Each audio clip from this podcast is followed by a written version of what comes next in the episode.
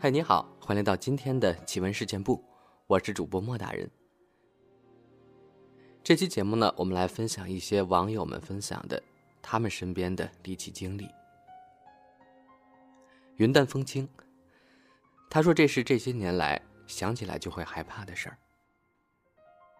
按说人对小时候的事情都不会记得十分清楚，但我却很清晰的记得，那是我三岁的时候。我希望说出“三岁”的字样时，你们不要吃惊，更不要怀疑这些事儿的真实性。我敢打赌，一些太特别的事儿，是会烙在人心灵上一辈子的。记得很清楚，那是一个大白天，并不是一般鬼片中的夜晚。我姑姑当时还没嫁人呢，就像我的姐姐一样，天天和我蹦啊闹的。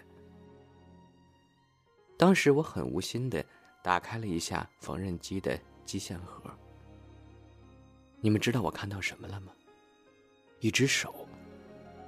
我记得很清楚，手心向着我，五指分开，但看不见胳膊。针线盒下面不是有一个缝吗？那个手就是从那条缝里伸出来的。当时我姑姑就在我旁边，在自己唱着歌玩。我记得很清楚，我当时啪的一下就把针线盒给合上了，并没有像一般电影中那样大喊大叫。也许是因为我当时太小了，当时是有点害怕的，但似乎也没多想什么。当时脑子里也没有鬼怪的概念，只是本能的觉得这件事很古怪，不能说。我姑当时就在我旁边。我什么都没提，就连对我爸妈我都没提过。小时候和奶奶最亲了，长大之后，我只告诉过她一个人。很诡异啊！缝纫机的盒子里伸出的手，但是那里面并不会藏下人呀。以那个空间来说，诺埃路，他说说一件亲身经历的事儿。那是二零一六年的寒假，我在老家贵阳。住在我姑家。先说一下，大姑家是比较大的三房两厅。比较不一样的就是，大姑家门外和主房门都挂着风铃。我很奇怪，但也没管什么。有天我在做作业呢，姐姐跟我说要洗澡，让我一个人做作业。我哦了一声，进了大姑房间，也就是主房进去时。我没有摇风铃，因为大姑对我说，进她房间时要摇一下风铃。可是我忘了，就进去了。出来时我就写作业，做完以后我进大姑房间，发现厕所中有哗啦啦的水声。我叫了几声姐姐，没人回答我。我以为姐姐没听见，就没管，坐在沙发上玩手机。这个时候，姐姐从外面回来了。她说：“刚才去丢垃圾了。”我身上一股冷汗。姐姐在这儿呢，那刚刚厕所里的流水声，又是从哪儿来的呢？我觉得这个风铃一定有古怪。栀子花开，大概是我十岁那年的夏天。有一天中午特别热，我在院子的台阶上，正躺在凉椅上打盹儿。突然听见“啪”的一声，声音特别大。我猛然抬头一看，大门口一个穿着红袄的小男孩一闪而过，朝大门东面跑去。我赶紧跑过去看，根本没有人影，因为那边是一堵墙，根本没有路。而刚才狠狠摔下来的，是一条黑蛇，特别长。我到现在想起来都觉得害怕，也无法解释红肚兜小男孩到底是怎么回事。快乐家庭，他说这件事差不多是发生在我表妹身上的。那天我跟我的表妹出去找朋友玩，突然我的表妹就说：“我想拉屎。”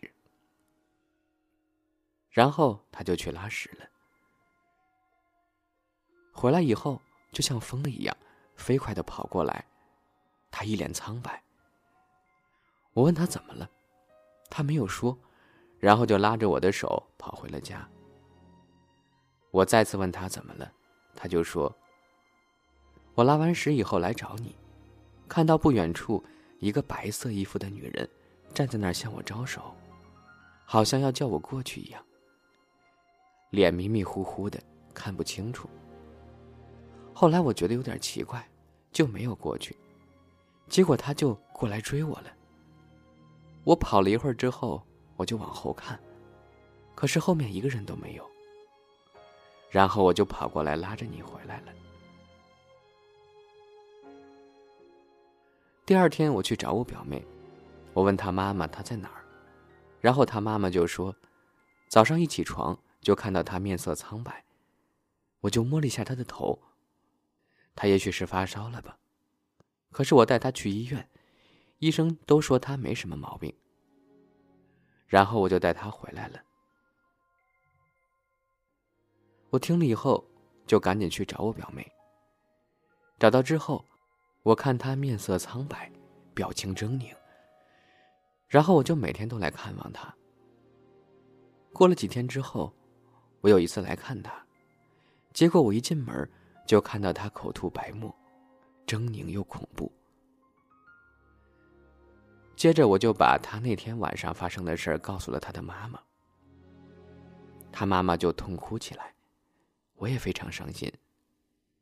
以后再也没有提起过这件事儿，我们都怕他的妈妈伤心。难道是从此之后，这个表妹再也没有好起来吗？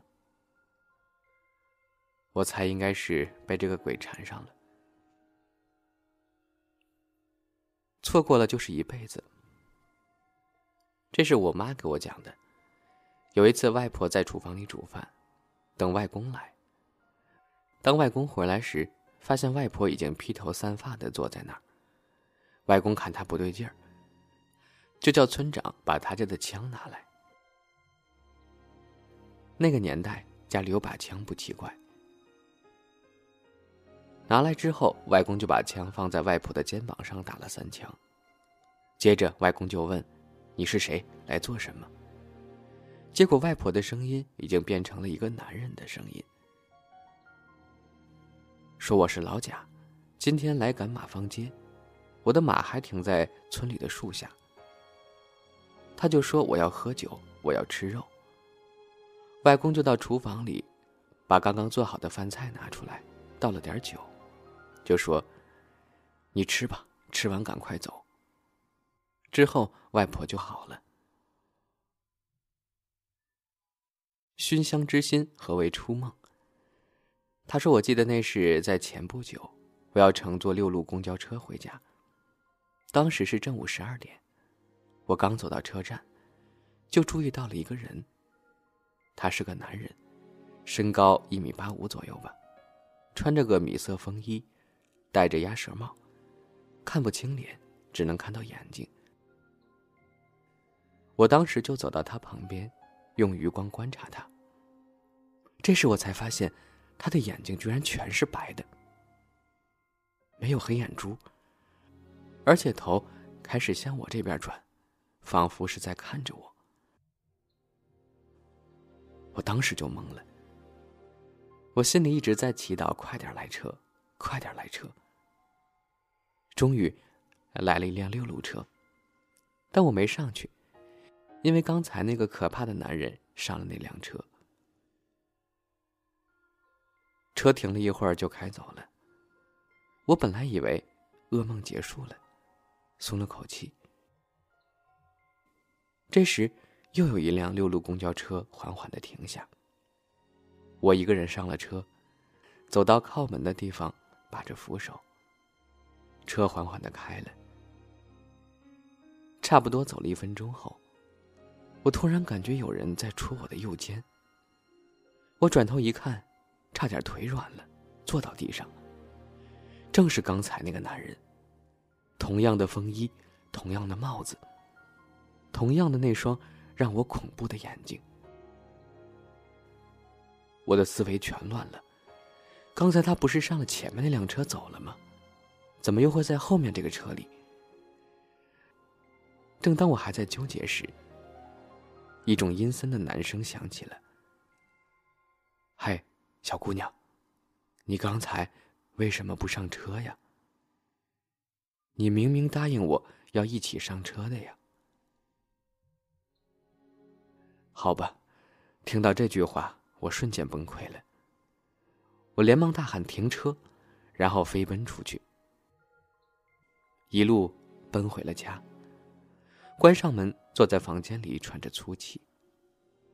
直到现在，我都没法忘记那个穿着风衣、戴着帽子，在等我一起上车的男人。M，我有件挺困惑的事儿，因为我不知道为什么，怎么会这样。我弟弟搬新家，是租的房子，而且是城中村那种小套间儿。那个院子一进去就特别黑，让人很是不舒服。那天我和我的发小还有发小的弟弟，去我弟弟的新家。在路上，我发小就好奇的问：“你一个人住吗？”毕竟他才上高三，不可能一个人住。只是现在这个时间。家里人都出去了。这时候，我弟弟打开房门，带我们进他的新家。因为是套间，最里面的是厨房，下来是他爸爸妈妈住的房间。最外面是他的小床，也算是客厅吧。客厅到他爸妈房间那儿有一扇门，玻璃的，就是门上一半玻璃一半木头那种门。我们走进去，因为是他的新家，我发小就很好奇，透过玻璃想看看他爸妈的房间，因为他已经得知家里没有人，但是他却看到，在他爸妈的房间里，有一个老婆婆，正坐在椅子上面，对着我们，还有一位中年大妈就站在旁边。他瞬间吓到了，问我们怎么回事不是家里就你一个人吗？我们就说确实没人呀。他又去看，的确还是那两个人，还在同样的位置，一样的表情，神态和动作都一样的，但就是一动不动。后来我和弟弟也过去看，却什么都没看到。我确定。我们推进门去时，什么都没有。我发小在客厅坐着，吓得脸都白了。我们出来以后，告诉他什么都没有。不信你看呀。他在我们的陪同之下，哆哆嗦嗦的去验证。然而最可怕的事发生了，他依然可以看到，一样的老婆婆，一样的中年妇女，同样的动作。同样的表情，可是我们俩却什么都看不见。难道我朋友是阴阳眼吗？可以看到别人看不到的东西。一位来自新浪微博的听众，他叫做伶仃的酒。他说我是一名美术生，平时上课呢画画都听启文时间部。这件事呢是几年前我上初二的时候，当时很晚回家，就在楼下和朋友们一起玩。玩的高兴时，突然听见在家的弟弟喊我回家吃饭。当时我家在六楼，我向上望去，我弟正站在窗台那儿。当时是夏天的傍晚，天不太黑呢，我看得很清楚，他确实站在那儿。我应了一声，便上楼了。我刚打开家门，发现我妈在窗台那边，我妈就说：“哎，你回来啦，刚刚喊你回家吃饭呢。”我愣住了，我说：“我老弟刚朝楼下喊我的呀。”我妈说：“瞎说，你弟在做饭前就洗澡呢，现在还没出来呢。”